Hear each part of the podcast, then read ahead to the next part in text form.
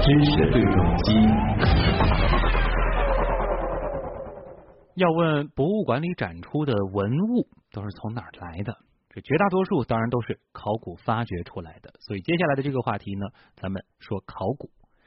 在刚刚过去的两天里啊，来自全国文物系统的多位专家齐聚北京，他们要从二十五个项目当中选出十个作为二零一五年度全国十大考古新发现。而一年一度的全国十大考古新发现呢，也被称作是考古界的奥斯卡。那么在过去的一年里，我国的考古界都有哪些重大发现？哎，到底发现了什么？如何发现的？在发掘的背后又有哪些有趣的故事呢？我们首先先通过一个短片来了解一下入选这次十大发现的啊这十个发现，然后呢我们会来连线的是来自上海博物馆考古部的主任陈杰陈老师，带我们一起读懂这些新发现。今年的评选工作可谓难度颇高，既有史前文明云南江川甘塘庆旧石器遗址的重量级发现，还有距今五千年左右、比大禹治水时期还要早的良渚古城大型水利工程。人气指数颇高的南昌海昏侯辽宁致远舰，竞争激烈程度前所未有。成功入选的项目中，史前文明旧石器时代的云南江川甘棠庆旧石器遗址发现的用火遗迹和木制品，经历了上百万年的时间仍然保存下来，极为罕见。新石器时代的浙江良渚古城发现了距今五千年左右的大型水利工程，比大禹治水的时间还要早。陕西周原遗址发现西周第一豪车，车轮牙为青铜浇铸而成，直径约一点六米，纹饰皆为绿松石镶嵌而成，极为罕见。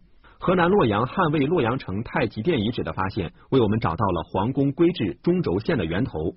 嗯，好，现在呢，新闻实验室就来连线上海博物馆考古部的主任陈杰啊，陈主任带大家来读懂这些新发现。陈主任你好。哎，你好。哎，听众朋友大家好。哎，刚才呢，咱们是通过了一个短片啊，大致了解了一下这次评选出来的十个项目。那能和大家来说一说，和往年比起来，哎，这些项目它有哪些特点呢？呃，应该说今年的项目应该非常丰富。嗯。呃，它的时间跨度非常大，我们可以看到找到了一一百万年、一百万年左右的旧石器时代遗址。嗯。然后近的话到我们呃甲午，可能跟甲午战争有关的致远舰的发现。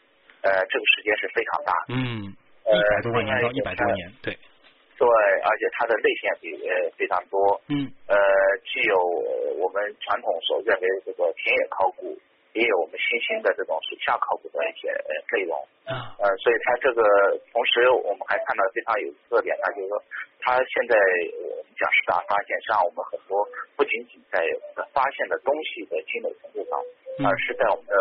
用呃用了什么样方法去发现？我们的科学的发现的过程也是我们关注的一个重点啊，所以今年的质量也是非常高的。对，咱们现在不仅仅关注发现出来了什么，怎么去发现的，这也是大家会去关注的一个点了。对对对对，包括您刚才提到了这个田野考古、水下考古啊，这个稍后咱们也会展开。那很多朋友就会好奇的，这个全国十大考古新发现，它到底是呃怎么评选出来的？因为其实呃二十五个项目，其实感觉都非常不错啊。啊，对，呃，一般 A 这样的，就是每年呢，呃，可能呃全国可能开展的呃考古项目会有几百个，嗯，呃呃可能呃我们首先有有一个基本的一个条件，就是说在。在年度里面，就是可能呃，一个是自己自行申报，第二个可能是由呃主办单位呃根据这个项目的主要情况呃进行选择。当然，这是一个有一个初评的呃初评的一个过程。嗯。呃，根据大家的这种综合性的呃评选呢，一般会呃提供一个呃出评的名单。呃，出评的名单的话，像今年的话，总共是啊二十八项。嗯。呃，三十八项。在这三十八项中间呢，然后会经过各种形式的投票，由全国的呃像呃考古学会的呃理事呃或者是呃考古学会的这个具呃呃考呃各地考古所具有团体领队资质的呃这些呃团体单位进行投票，然后最终从三十八个里面选出了啊二其中的二十五项作为。呃，入选中评的一个入围，嗯，入围的一个呃名单，然后最后的话，就像呃昨天和前天，像是关于中评会的一个正式的答辩过程，呃，由评委听取呃各发掘领队的或代表的这个介绍，然后综合对这个遗址进行评议，最终选出了呃每年选出十项这样的一个考古发现。嗯，目的还是要选出这个最具代表性的啊。所以说可能也会这个综合考量一下它在这个各自领域的这个代表性，它的这个发掘的难度，包括它的这个技术含量等等啊。那么这一次的这个十大发现啊，它跨其实跨的面是挺广的，时间也很大。那么呃，您挑几个就是您觉得这个特别这个重大的，或者说特别值得说的，跟大家来来介绍一下好吗？这大家可能会关注，比如说海昏侯，比如说像这个致远舰啊。对对对，嗯，呃，我还是先从早的说吧。好。呃，实际上，实际上，呃，嗯，从今年来讲，入围或者最终获得十大考古来讲的话，虽然每一项项目都都非常优秀。嗯。呃，你像我们说最早的这个旧石器时代的遗址，实际上两个的项目实际上都呃都很优秀。嗯。你像第一个是我们这个呃入选的这个项目，就甘棠镜这样一个遗址。嗯。它实际上是发现的非常早的。呃，距呃距今一百万年左右的最早人类可能用木器材料用火的这种这都是非常重要的发现。嗯。呃，像类似这样的发现，它像我们在仅仅不是说对这个发现的同时，我们还在于呃这样一个发现过程。我们现在在发现这个遗址，在这个遗址工作过程中，发掘者做的非常。嗯。因为我们每次的考古发现的话，或者考古的过程，相对原来的埋藏的环境的一个。相对的一种破坏，那实际上我们实际上在这发掘过程中，我们要极力的记录各种资料。对。那么它现在通过一些科技手段可以单独的重建这个发掘过程，这也是非常重要的一个手段。啊。也就是说，其实整个我们发掘的这个过程是能够被记录下来的，这样子其实也是最大程度的减少了发掘本身对这个遗址的一个破坏。但是不可避免它会有这样的一个影响，但是我们能够把它还原到最初的状态。所以，所以我们从这一点来讲的话，就我们就讲，它是发现不在于发现的东西，同时这个过程是非常重要啊。然后再比如你看，呃呃，我们其他呃入围的另外一个旧石器的一个项目也非常重要。它可能我们都知道，北京猿人非常重要。北京猿人为什么重要？因为它发现了人的呃各种头骨化石或者肢骨等等，同时发现了跟这些呃呃遗骸。相呃相并存的一些可能工具啊、动物骨骼等等，对。但是在呃以后旧石器发掘中，很少能够发现这几类遗存同时并存的现象啊。而且它这个遗址是呃非常具有关键这个时间点的，它是在过去的早期阶段上像我们是现代人这样和晚期智人上现代人转变过程的这样几十万年，接近几十万年的一个关键时点上，嗯，所以都特别重要。当然，我们这里面还有一些比较代表性的，像我们这呃江浙沪这个地区非常有代表性的，像良渚水利工程，嗯，这样一个水利工程应该是说呃具有世界级的这样一个发现啊，呃，因为我们知道可能呃很多呃世界上的其他文明的呃它的它的发育的话，都跟我们治水和管理水有关系。对，那实际上我们现在。良渚水利工程这的发现，实际上远远超出了我们一般的想象。嗯。呃，在同级的就同一时间阶段的同一级别的世界古代文明里面，也是绝无仅有。啊。啊。就所以有时候这个大禹治水不是传说了。啊，对，但是我们这个比大禹治水的时间可能更久。哦。呃，因为我们知道大禹治水可能相对的，我们根据文献记载或者呃其他的一些。呃，我们推测可能在距今四千年前。嗯。那实际上，像这个良渚水利工程是它的一个建设，我们最早都可以推进到呃，最近呃，距今呢要五千多年左右。哇，这个的确不可思议啊！在五千多年前，就已经有了治水的这个意识，以及水利工程这样大型的项目。对对对，啊，非常重要的发现啊。呃，这里是东广新闻台新闻实验室啊，咱们此刻对话的是上海博物馆考古部的主任陈杰。那么稍后呢，他还将带我们一起继续来解读二零一五全国十大考古新发现啊。现在呢，我们先进一小段广告，广告之后呢，咱们接着继续聊这个话题。震撼全球三千五百万观众，二十五年来首次进入中国大陆，蓝人秀世界巡演上海站，二零一六年十一月强势登陆上海文化广场，邀您一起血脉喷张，尽情狂欢。垂询电话六四七二六零零零。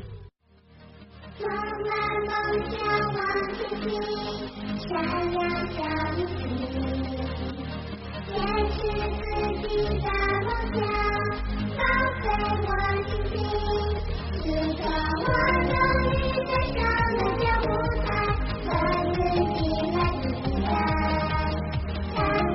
不是大明星，却是人群中最闪耀的小明星。招生热线：四零零八二幺七零八八。打开新闻世界的正确方式，也许就是新闻家。新闻家，广播新闻想听就听，重大新闻图文刷新，突发新闻随时跟进，身边新闻等你更新。移动客户端市场搜索“新闻家”，做一个了解世界、了解自己的新闻家。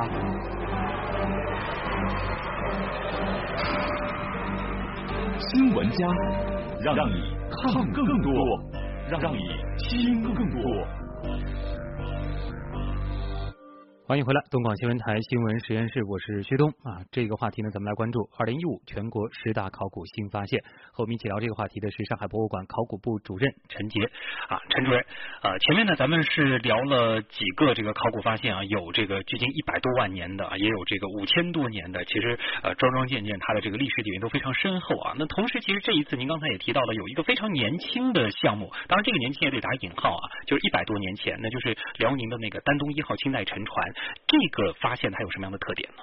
嗯，是这样的，就是说，实际上，呃，一个表明我们现在的考古的话，实际上我们的研究内容是越来越广泛了。嗯。因为呃，很早之前可能觉得，哎，考古可能呃都是一些古代的一些遗物。实际上，我们在对于我们考古来讲的话，我们甚至可以讲，我们只要是过去可能是昨天我们抛弃的遗物，都可能变成我们的考古内容之一。对对，这实际上是从考古学意义上的这样一个呃延伸，这个一个时间上的一个拓展。另外一个，就我们这个致远舰本身来讲的话，因为它的呃对我们本身哦历史上的意义是非常重要的。嗯。呃，因为我们都知道它可能跟甲午呃甲午战争有关系。对。因为甲午战争是吧，是一个应该说我们中中日关系里面非常重要的这样一个节点。嗯。你在我们的海域里面，我们发现了我们致远舰，然后上面伤痕累累，这样的一个记录，实际上是当时候战争的一种记录。呃，实际上它可能这种意义上的话，可能更更多的反映我们可能是历史意义和可能某一些政治意义上的一一些东西。没错。从从这一方面的话，实际上我们考古给予我们的历史呃非常大的一个实物的一个支撑。嗯。呃，我们有这样一个实物证据去证明我们这段历史的存在。对。我们这里面可能就是说呃，可能让我们更加清楚了，当时候在这个战争过程中谁。是入侵者，谁是受侵者，可能这样的一个过程。对，它是具备这更多元的这个意义啊。那其实您前面也提到了，就是说像这个清代沉船的这个考古项目，它就属于水下考古。那么这个和我们这个一直说的这个田野考古，它到底有什么样的区别呢？嗯，因为呃，实际上呃，从呃总的来讲的话，它可能都是属于考古的一部分。嗯。可能它的呃，首先它可能工作的地点不一样。对。呃，我们所谓的一般的呃田野考古的话，一般都是在我们呃陆地上，呃，我们的遗存一般都是埋在我们土呃这个地下，我们的属于土壤中。我们通过发掘，从上往下一层层的把地表的土一层层往下接，然后可能实在上是从近到呃远。一点点的往下的延伸，嗯，那么像水下考古实际上把我们的视角扩到了我们的水域和海域，嗯，实际上是延伸了我们的考古的区域的这样一个内容。